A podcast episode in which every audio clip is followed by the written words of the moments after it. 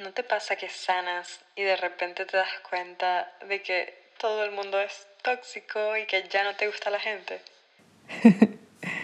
bueno, esa es simplemente una parte del camino. Pero ¿sabes qué viene después? Pues quédate a escuchar el abrazo de hoy y te cuento cómo hice las paces con el mundo.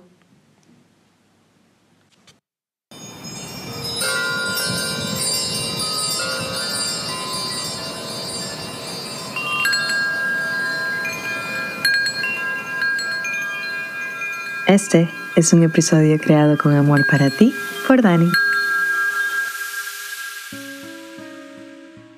Hola, hola, hola, hola, hola. ¿Cómo estamos por aquí? ¿Cómo están los ánimos? He regresado. Si no me sigues en mi Instagram personal, probablemente te hayas preguntado dónde está Dani, dónde está mi abrazo de esta semana. Y sí, te entiendo. Pero bueno, mi Instagram lo voy a dejar aquí en la descripción porque ahí doy updates. Lo que pasó fue que mi laptop murió y ya ahora tengo otra. Está en mis manos. Escribí ya el guion del episodio de hoy como para irme guiando. Pero que por cierto no lo había hecho. Los episodios anteriores lo he grabado simplemente dándole press a grabar y hablando lo que sea que que sienta en el momento.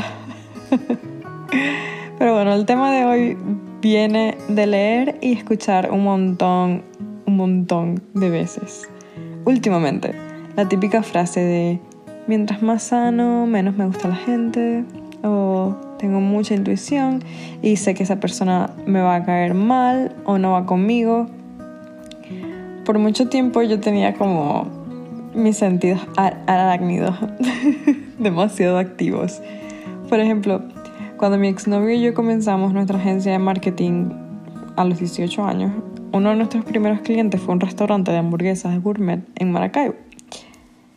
Eran tres socios y dos de ellos eran súper amigables, pero el tercero era el que normalmente hablaba con nosotros, con el que manteníamos esa relación comercial y en la primera interacción con este hombre, yo supe inmediatamente que no era de confiar. Yo no puedo explicar por qué lo supe, no había como que ningún indicio racional en el momento, como para que yo pensara que esa persona no era de confiar. Era como que lo sentía. Lo dije, se lo dije a mi novio, se lo dije a mis amigos, ninguno me creyó you know, literalmente the female struggle, que todos te hagan sentir que estás loca por prestarle atención a tu intuición. Pero pasó lo que tenía que pasar para que me creyeran. Esa empresa no estuvo trabajando, entre comillas, gratis por unos tres meses. Y nosotros éramos súper pequeños, teníamos 19 años, estábamos como, mm, ¿qué hacemos? Y bueno, lo que hicimos fue secuestrar las cuentas hasta que nos pagaran. Y literalmente vivían escondiéndose cada vez que íbamos a cobrar hasta que secuestramos la cuenta. Y cuando secuestramos la cuenta amenazaron con, con denunciarnos, con no sé qué, se pusieron fúricos, así nos tiraron la ira de Tutankamón, como con puras amenazas y tal. Y y nosotros así como que no te vamos a dar la cuenta hasta que nos... O sea, la cuenta está en stand-by hasta que nos pague. Obviamente nos pagó, pero era como que... Si una parte de mí le hubiera prestado atención a esa intuición que tuve en el momento, quizás nos hubiéramos ahorrado todo eso, pero bueno, todo es un aprendizaje. En fin, como ese hombre, muchas veces en la vida he sentido eso he sentido como, mmm, esta persona no me termina de convencer y simplemente lo siento, no, no te puedo explicar por qué, no sé cómo lo sé, pero yo lo sé. Y no mucho después normalmente entiendo el por qué. Tenía razón tantas veces que me decía a mí misma y a los demás, como siempre tengo razón, los que son mis amigos siempre me escuchan decir esto, es como, yo creo que ya les hice el brainwash de que siempre tengo razón. Pero naturalmente, esto me ha funcionado medianamente bien para protegerme de personas que pueden hacerme daño en mayor o menor medida, obviamente. Cada quien, cada quien con su historia. Pero no es mentira que, nuestra, que mientras más escuchamos nuestra intuición, mejor nos va. Pero, pero, aquí está la trampa. Porque muchas veces no es nuestra intuición hablando. Muchas veces son esos preconceptos que tenemos de lo que está bien y de lo que no está bien en la realidad. Y los tenemos tan grabados en la mente que creemos que lo que nosotros pensamos que está bien y lo que nosotros pensamos que no está bien es como una realidad absoluta, como que de ahí no... Es, inconcebible para nosotros que alguien pueda actuar de forma diferente. Y muchas veces asumimos cosas de personas que no son reales, son asunciones que tenemos que no hacen match con la realidad y muchas veces nos, nos encontramos con que, ah, yo pensaba que tú eres de esta forma y ahora que estoy hablando contigo me doy cuenta que eres de esta forma.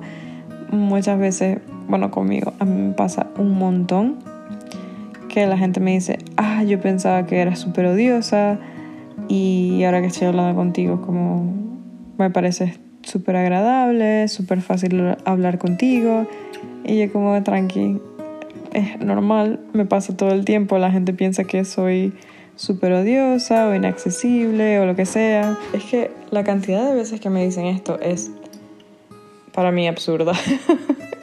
Pero bueno, es la, vibra que emano, supongo.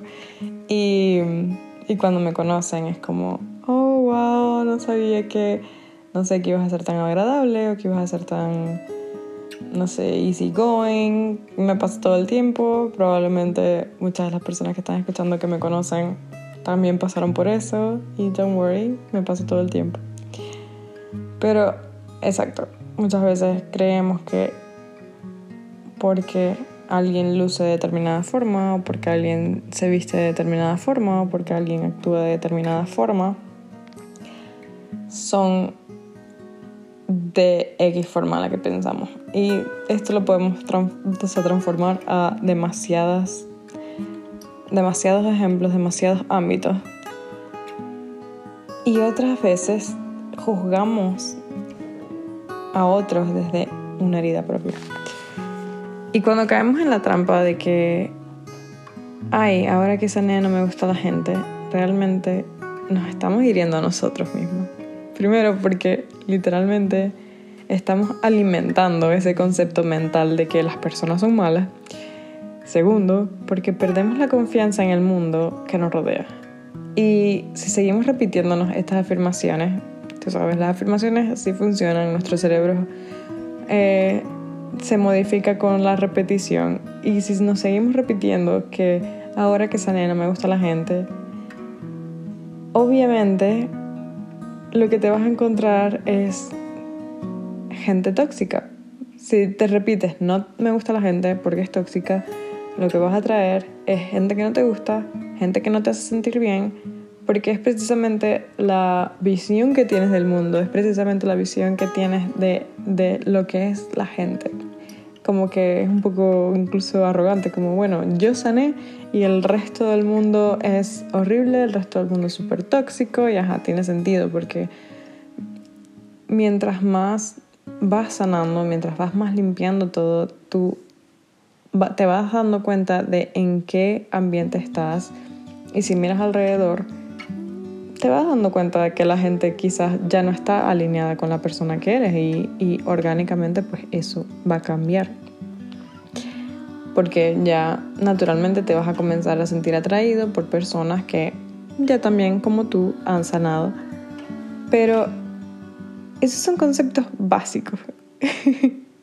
por lo menos, obviamente si te repites como que ahora sané y no me gusta la gente, te vas a aislar.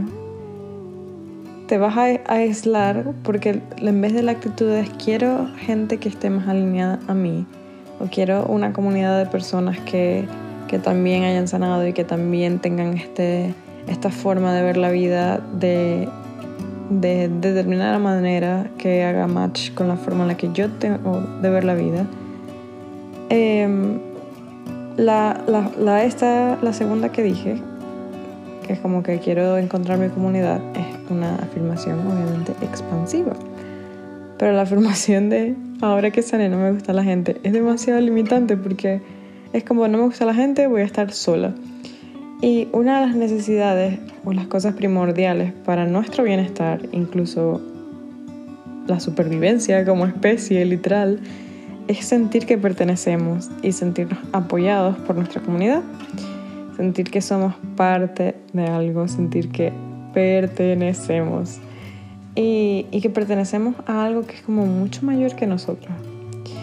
Entonces, todo esto son cosas básicas que tú las escuchas y quizás piensas, mm, ok, sí, bueno, no me estás diciendo nada muy nuevo, pero por alguna razón no, no pensamos en todas las consecuencias que una frase como ahora que sané no me gusta la gente puede tener en nuestro subconsciente. Y si eres de las personas que dice esto, me alegra mucho que poco a poco estés limpiando esa ventana con la que ves al mundo, que estés podando tu, jardín, que estés sintiéndote mejor contigo. Pero si estás en ese punto, el camino literalmente apenas va empezando. Mientras más frecuentemente sintamos que ciertas personas o comentarios nos detonan esas emociones de rechazo, eh, de malestar, pues mucho más grande es la invitación a mirar eso exactamente que es lo que te hace sentir el rechazo dentro de ti, no en la otra persona. Porque es como, ah, no me gusta otra gente porque la otra gente es tóxica, pero ¿qué es eso que te hizo sentir mal, que te hizo emitir ese comentario? ¿Qué es lo que, qué es lo que pide dentro de ti a gritos que lo estés viendo y no lo estás viendo porque te estás enfocando en decir que la otra gente es tóxica. Ese es el verdadero reto. ¿Qué te hace sentir rechazo? ¿Qué te duele? ¿De dónde viene? ¿Puedes perdonarte? ¿No puedes perdonarte? ¿Puedes aceptarlo? ¿Puedes cambiar la percepción que tienes por una que no genera en ti tanta angustia, tanto malestar, tanto odio, tanto rechazo? ¿Puedes regalarte eso? ¿Puedes regalarte paz? ¿Sí o no? Si la respuesta es no, ¿por qué no? qué es lo que necesitas entonces como para aliviar eso y que en oportunidades futuras, si otra persona se comporta de determinada forma o hace X cosa, sea mucho más sencillo para ti volver a tu balance y no entrar en un estado de estrés. Mientras más se conoce, más fácil se hace el camino y entender que si la otra persona está actuando de cierta forma que no te gusta, es precisamente porque creció de determinada forma y vivió una infancia muy específica que no pudo controlar. Y es en este momento donde tú estás conociendo a esta persona, tú tienes contacto con esa persona, pero tú no tienes ningún control con toda la vida que vivió esta persona. Y esas son las herramientas que tiene. Actúa como actúa porque es su forma de sobrevivir en el mundo y es lo que ha descubierto que le ha funcionado desde que era muy joven. Su historia es demasiado específica. Cada quien tiene cosas que trabajar. Cada quien tiene retos, tiene vidas pasadas, tiene lealtades ancestrales, entonces tienes karmas, o sea, tienes demasiadas cosas encima. Cada quien tiene demasiadas cosas encima, cada quien tiene su historia. Y sentir compasión por el otro recae específicamente en asimilar esto, como que grabarte en, el cerebro, en la sangre, en el espíritu, que cada quien tiene su historia y cada quien está pasando por algo. Y se vuelve natural el no juzgar, pero el entender por qué esta persona actúa como actúa. Y aunque no sea exactamente como nosotros queremos, nosotros tampoco actuamos como los demás quieren que actuemos. Nunca vamos a complacer a todo el mundo. Eso es verdad. Incluso mirándolo desde una perspectiva individualista, es mucho más saludable para ti que no detones tan frecuentemente esas emociones de baja frecuencia como la ira, el odio, la vergüenza, la envidia mala, porque sentir eso tan seguido lo único que hace es enfermarte. Eso no tiene sentido. No tiene sentido que conscientemente decidamos elegir esto. Y luego de que estás escuchando esto, y el, el, el seguir así, el seguir diciendo esas frases, eres tú literalmente conscientemente eligiendo sentir esas frecuencias de baja vibración y hacerte daño, literal, hacerte daño no tiene sentido. Pero bueno, esto no termina de un día a otro. A mí todavía me cuesta. Y me cuesta un montón. Mucha gente tiene su punto débil. Para muchas personas, no sé, serán los animales, por ejemplo. Yo estaba hablando con una compi de trabajo ayer. Y estaba como que cuando alguien trata mal a un animal, yo la pierdo. Y y es mi, literalmente saco las garras y me pongo mal, o sea, como que todo en mí cambia. Y yo, wow, eso soy yo con los niños. En estos días, ayer, antes de ayer, algo así, fui al gimnasio. Al volver del gimnasio estaba esperando el metro y tenía al lado sentado a una señora, a su mamá y a una niña pequeña, tenía como cuatro años literalmente era súper pequeñita. Y la niña estaba dando vueltas alrededor de, del banquito donde estaban sentados. Y era como que daba una vuelta, otra vuelta, tres vueltas. Y estaba súper feliz saltando, cantando. Y las madres, la abuela estaba, siéntate, siéntate, que te dije que te sientes, no sé qué. Y la niñita como que, ajá, qué fastidiada porque no quiere estar ahí sentada, quiere estar saltando. Eh, porque es una niña de cuatro años y los niños quieren saltar y explorar. Y, la madre viene, la sienta, le comienza a pegar ahí al lado de mí. Y yo es que ya no podía más, le, le gritaban como que, cuidado, no hagas esto, que te llegue que te sientes, que te llegue que no te portes mal, que no sé qué. Y la niña, o sea, no estaba haciendo absolutamente nada, simplemente estaba dando vueltas, o sea, como que sal, dando vueltas, saltando alrededor de la banca. Eso era todo lo que estaba haciendo esa niña.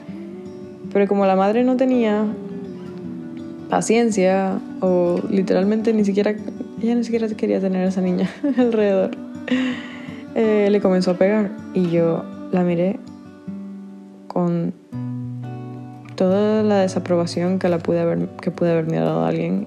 Me paré así súper violentamente, la miré así como que te mato y me fui. Pero bueno, lo que, lo que hice sin pensar, porque fue un detonante súper grande el ver cómo, no sé, cómo maltrataban a esa niña y que esté tan normalizado, fue como, no puedo. Em,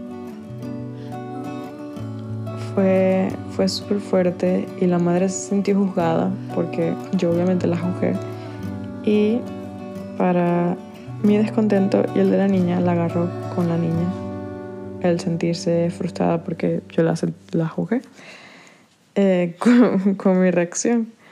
Entonces le comenzó a pegar a la niña más y la niña estaba llorando, pero llorando muchísimo y la estaba, estaba como, no, mami, ¿por qué me pegas? Y la estaba tratando de abrazar y ella estaba como quitándose, quitándose la niña encima, literalmente.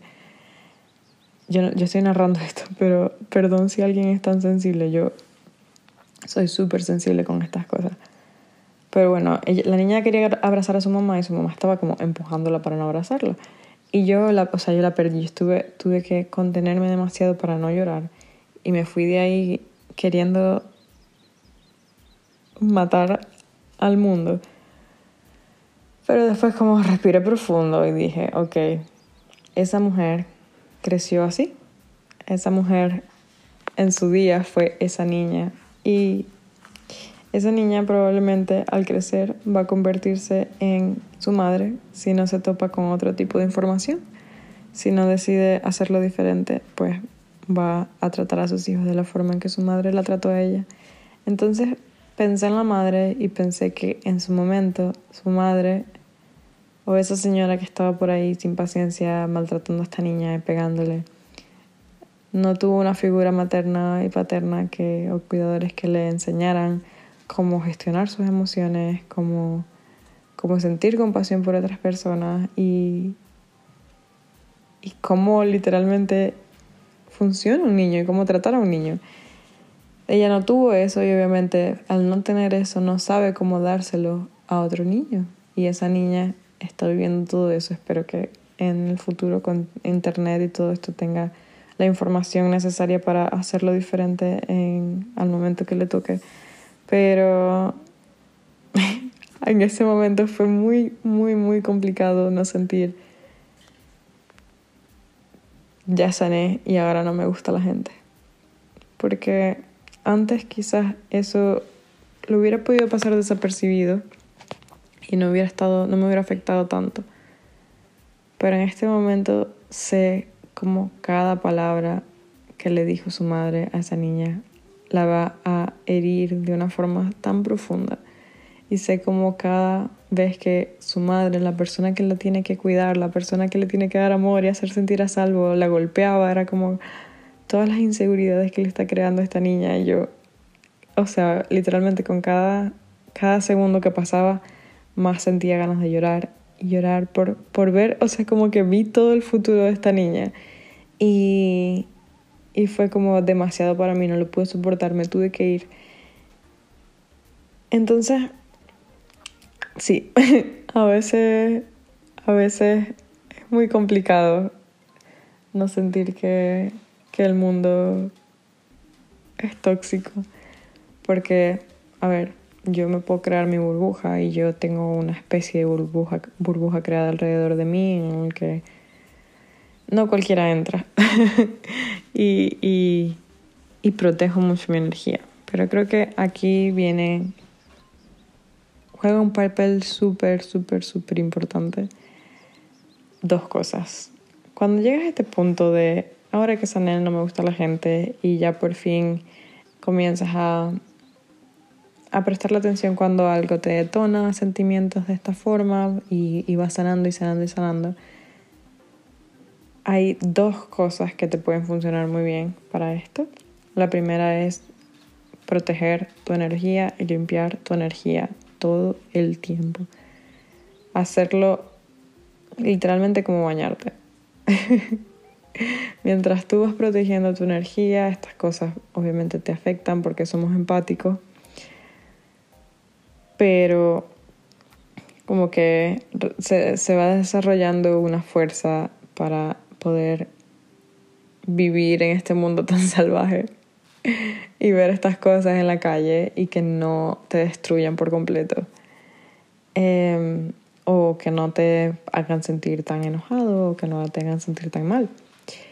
Y la segunda es hacer el ejercicio de que cada vez que alguien te saque de tus casillas, pensar en cómo fue la infancia de esta persona, qué herramientas tuvo esta persona, qué herramientas tiene y, y si le estoy dando crédito o no, porque cómo pienso que lo puede hacer diferente si no sabe cómo.